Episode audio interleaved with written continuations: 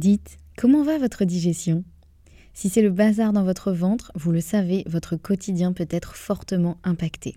Et vous n'êtes pas seul, car près de 9 millions de personnes seraient concernées par des troubles fonctionnels intestinaux. Mais la bonne nouvelle, c'est qu'il existe des solutions. Notre partenaire aujourd'hui, le complément alimentaire Alflorex Plus, vous permet de retrouver un confort digestif et l'équilibre de votre flore intestinale. Ceci grâce notamment à la souche brevetée Bifidobacterium longum 356-24 qui contribue à l'équilibre de la flore intestinale, ainsi qu'à la présence de calcium qui favorise le fonctionnement normal des enzymes digestives. 85% des personnes déclarent se sentir mieux avec la prise d'Alflorex Plus et c'est l'un des probiotiques les plus recommandés pour la sphère digestive. Et pourquoi pas vous? Le complément alimentaire Alflorex Plus est disponible en pharmacie et parapharmacie. Merci à eux de soutenir le podcast et place à votre épisode. Bonjour et bienvenue dans ce nouvel épisode. On se retrouve avec l'épisode numéro 37 dans lequel on va parler de comment éviter le coup de barre après le déjeuner. Tu le connais sûrement, ce fameux coup de barre qui te prend vers 14h en général. Euh, en général, voilà, une petite demi-heure après le déjeuner, où là tu commences à piquer du nez et où ton après-midi devient un calvaire, où pendant de longues minutes, parfois de longues heures, tu as juste envie de dormir sur ton bureau. Et si tu n'as pas la possibilité de faire une petite sieste, ça peut faire en sorte que ton après-midi soit très très longue. Donc dans cet épisode, on va voir ensemble comment justement éviter le coup de barre d'après le déjeuner, donc comment composer son déjeuner pour avoir un déjeuner équilibré et qui ne vous endormira pas? Alors il y a un point déjà à savoir, il y a une chose qui peut fortement euh, vous donner un coup de barre après le déjeuner. Enfin non, en réalité il y en a plusieurs. La principale, ça va être notamment s'il y a trop de féculents le midi. On va y revenir juste après, mais je voulais quand même lister les autres.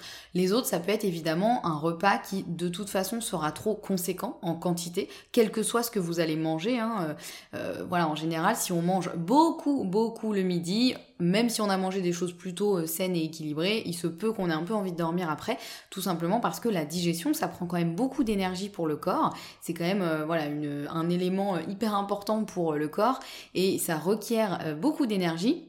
Donc si vous avez mangé beaucoup beaucoup de choses, bah, le corps il aura plein de choses à digérer, donc il aura besoin de beaucoup d'énergie, donc vous en aurez moins pour le reste. Donc c'est plutôt normal, on va dire, après manger d'avoir peut-être une petite baisse d'énergie. En revanche, c'est pas normal d'avoir vraiment un gros coup de fatigue euh, et euh, au point de s'endormir quasiment devant son ordinateur ou euh, à son bureau ou en, en étant en train de faire une tâche quelconque.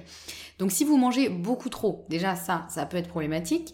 si vous consommez aussi évidemment de l'alcool. Hein. L'alcool, ça peut euh, fortement euh, créer des somnolences, donc euh, évidemment ça c'est à savoir. Mais là aujourd'hui, dans, ce, dans cet épisode, on va se focaliser sur un truc qui peut arriver quand même assez souvent, c'est lorsqu'on met trop de féculents le midi. Alors quand je dis féculents, ça va être voilà beaucoup, ça va être du pain, des pâtes, du riz, des pommes de terre, enfin voilà tout ce qui est en gros féculent. Pourquoi ça peut induire ce coup de fatigue? Déjà tout simplement parce que les glucides, particulièrement si vous privilégiez des glucides rapides, comme du pain blanc, des pâtes blanches, du riz blanc, euh, des pommes de terre euh, en mode frite par exemple, eh bien tout ça, ça va fortement faire varier la glycémie. Donc votre glycémie, elle va fortement augmenter, puis ensuite elle va diminuer, ce qui peut fatiguer. Euh, CF épisode précédent, je vous en ai déjà parlé un petit peu des montagnes russes de la glycémie, de pourquoi ça peut effectivement fatiguer, rendre un petit peu dans le brouillard, voilà, induire un peu une espèce de torpeur, euh, tout simplement parce que les variations de la glycémie, ça joue fortement sur l'énergie et aussi sur l'humeur. Mais il y a aussi euh, ce point, c'est que les glucides, et particulièrement les glucides, euh, ce qu'on appelle rapides, ils vont en fait simplement aider le cerveau à mieux capter le tryptophane. Et le tryptophane, c'est quoi? C'est le précurseur de la mélatonine. Et la mélatonine, vous connaissez peut-être ce nom puisque c'est euh, en gros c'est l'hormone qui va vous permettre de passer en mode dodo. C'est l'hormone qui va permettre au corps de se mettre dans le sommeil. Et d'ailleurs c'est pour ça qu'on prend parfois de la mélatonine en gélule quand on a du mal à dormir ou qu'on est en décalage horaire parce qu'on voyage par exemple. Donc ça vous connaissez sûrement, vous l'avez peut-être déjà vu même à la pharmacie ou à la télé télé. Et en fait, le fait de consommer des glucides simples, ça va permettre au cerveau de mieux capter donc le tryptophane, qui lui est une autre substance. On va pas rentrer trop dans les détails techniques, et vous n'avez pas besoin forcément de retenir ce nom, mais euh, voilà, tout simplement, le, plus le cerveau va capter de tryptophane, plus il va être capable de créer à partir de ça de la mélatonine, et donc plus vous allez avoir envie de dormir.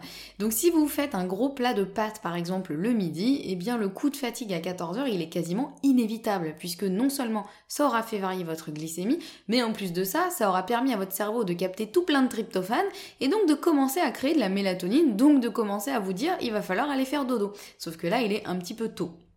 Donc du coup, on va voir un petit peu comment on peut composer un petit enfin un déjeuner, pardon, ce n'est pas un petit déjeuner, c'est un déjeuner équilibré et qui ne vous endormira pas. Donc pour, euh, je vais pas vous donner des quantités parce que chaque personne a des besoins euh, en termes de quantité euh, différents, donc ce sera un peu inutile de donner des quantités. Par contre, on va prendre l'exemple de une assiette, comment on la compose? On va diviser en gros une assiette et on va voir ce qu'on met dedans. Comme ça, c'est plus simple, c'est plus visuel et euh, ça vous permet euh, voilà, de pouvoir adapter les quantités en fonction de vous, vos besoins. Donc si on prend une assiette, déjà de base, ce qui peut être intéressant, et particulièrement le midi, même si honnêtement c'est vrai, vrai aussi à chaque repas, mais particulièrement le midi, euh, on essaiera d'avoir la moitié composée de légumes. Et légumes, euh, les pommes de terre ou les frites ne sont pas des légumes. Je me permets de préciser parce qu'on me fait souvent la petite blague, genre oui bah c'est bon, il y avait des frites ce midi dans mon assiette. Non, ce n'est pas des légumes. Et euh, pareil, la petite feuille de salade, ça ne compte pas. Hein. Là, on parle vraiment d'une moitié d'assiette remplie de légumes. Ça peut être des légumes crus ou cuits selon vos préférences. Ça peut être un mélange des deux. Vous pouvez vous faire une petite portion de crudité et puis ensuite des légumes cuits. Idéalement des légumes plutôt colorés euh, parce qu'ils vont être plein d'antioxydants, plein de bonnes vitamines, minéraux, etc. Donc euh, selon la saison évidemment, hein, euh, privilégiez les tomates par exemple en été, le brocoli, les poivrons, que sais-je, voilà, tous les légumes en gros qui vont vous faire envie, idéalement il faut vraiment une moitié de légumes. Ça peut être aussi de la salade ou que vous pouvez rajouter un petit peu en plus, voilà, même si bon la salade finalement elle apporte surtout du volume et quelques vitamines, minéraux bien sûr, mais euh, c'est important aussi de ne pas baser uniquement sa consommation de légumes sur de la salade. Ce serait un peu dommage, on passerait à côté de pas mal de choses. Donc une moitié de légumes. Maintenant, il nous reste une autre moitié. Cette autre moitié, on va la diviser en deux, ce qui fait que ça nous donne deux quarts, si vous me suivez. Je suis pas très douée en maths, donc je vais essayer de vous le faire simple, mais normalement, vous visualisez à peu près. Donc, euh, il y a un quart de l'assiette qui seront consacrés à des protéines.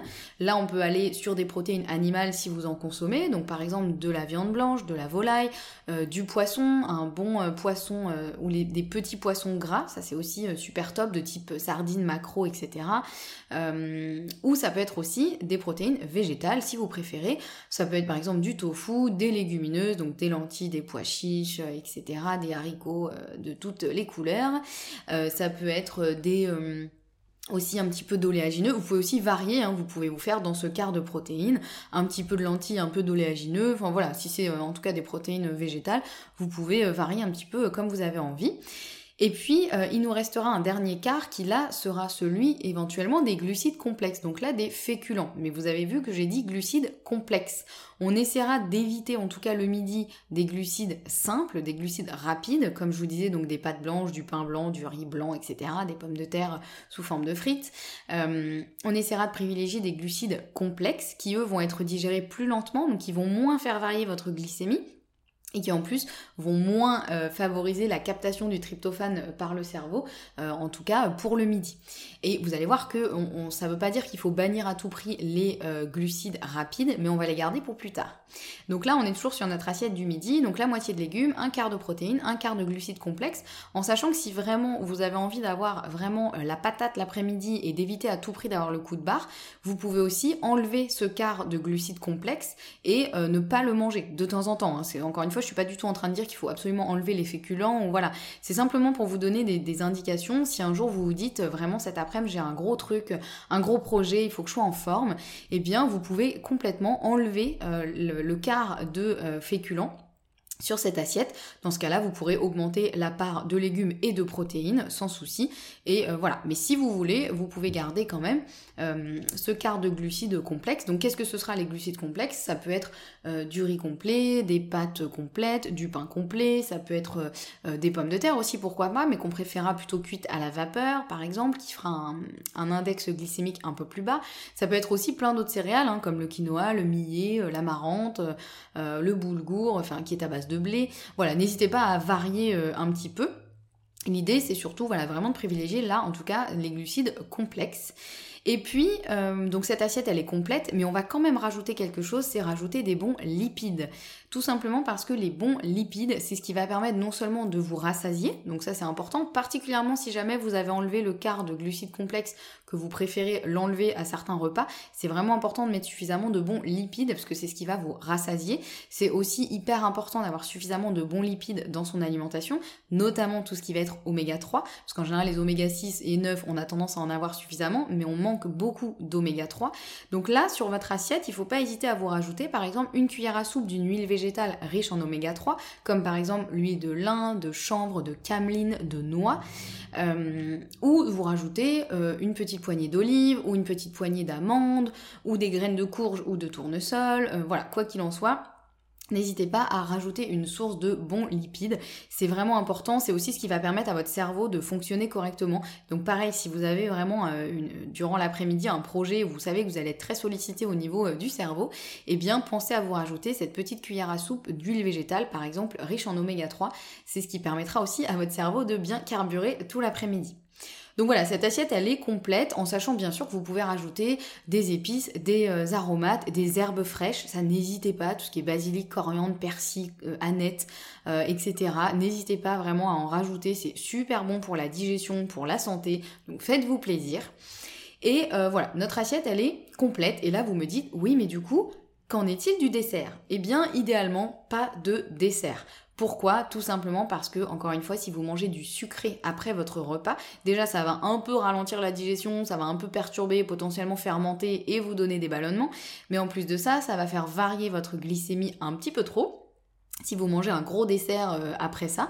Euh, et donc vous allez forcément avoir un coup de barre qui lui sera peut-être un petit peu plus long à arriver, euh, qui arrivera peut-être vers les 15 heures par exemple, mais qui sera quand même le signe qu'il y a eu beaucoup trop de glucides au déjeuner et donc du coup vous piquez du nez. Donc là si on veut vraiment se faire une assiette spéciale énergie, on garde notre assiette comme ça, on ne mange pas de dessert. En revanche, on peut garder le dessert pour le goûter. Du coup, c'est un peu la bonne nouvelle, on peut garder la touche sucrée pour le goûter. Et ça, je trouve que c'est intéressant parce que parfois, j'ai des clients qui me disent euh, qu'ils ne font pas du tout de collation, donc ils mangent rien du tout euh, dans l'après-midi, et euh, qui me disent je peux pas finir mon repas sans un petit dessert, sans une touche sucrée.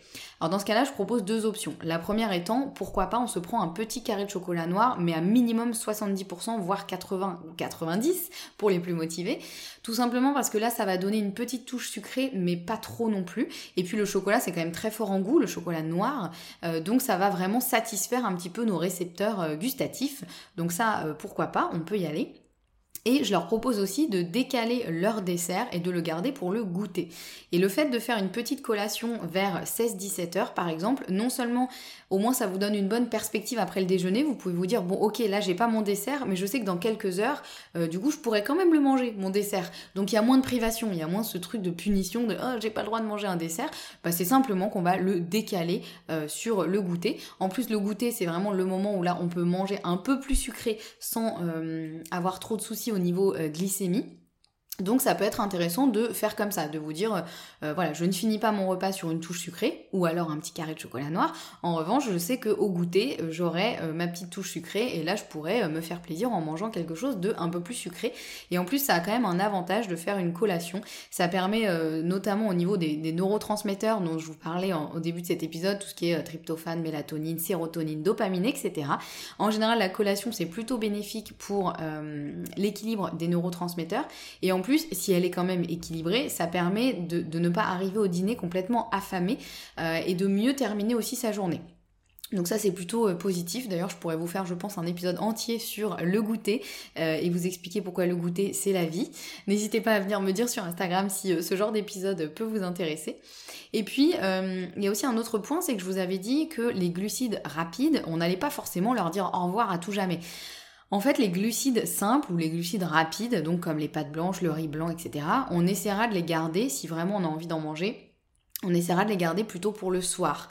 Alors je sais que là je vais un peu dégommer certaines idées reçues qui disent il faut surtout pas manger du pain, des pâtes, des féculents le soir parce que c'est ce qui fait grossir.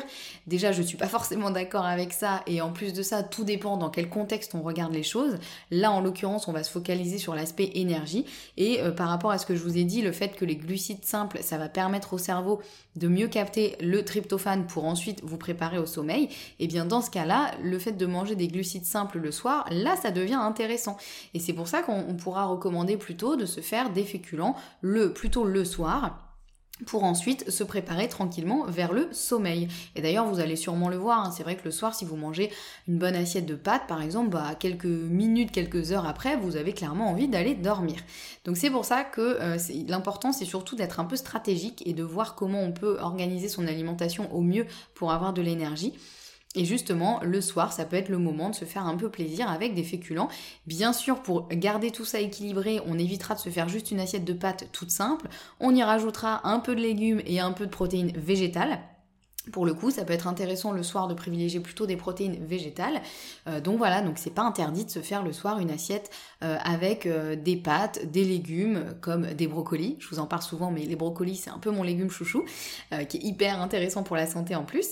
Et, voilà, ça peut être de vous faire une assiette de pâtes, brocolis et pois chiches par exemple. Et comme ça, vous avez votre assiette complète, réconfortante, délicieuse, dans lequel on pourra rajouter un petit peu d'huile d'olive, du basilic et euh, et euh, quelques, euh, quelques graines par exemple pour rendre le tout un peu plus croustillant, un peu plus croquant. Et voilà, vous avez votre assiette gourmande et qui sera plus adaptée pour le soir. Voilà, j'espère que ces petites astuces pour comment composer votre assiette de déjeuner pour avoir de l'énergie tout l'après-midi pourra vous aider. N'hésitez pas à venir me dire sur Instagram ce que vous en avez euh, pensé et, euh, si vous essayez des choses, ce que ça change sur votre après-midi. Comme je vous le dis souvent, l'important c'est vraiment d'être à l'écoute aussi. Soyez à l'écoute de ce que vous dit votre corps, euh, de bah ok quand je mange ça, je me sens comme ça après, quand je mange ça, je me sens comme ça. Et je trouve que c'est aussi la meilleure école pour trouver vraiment ce qui nous correspond.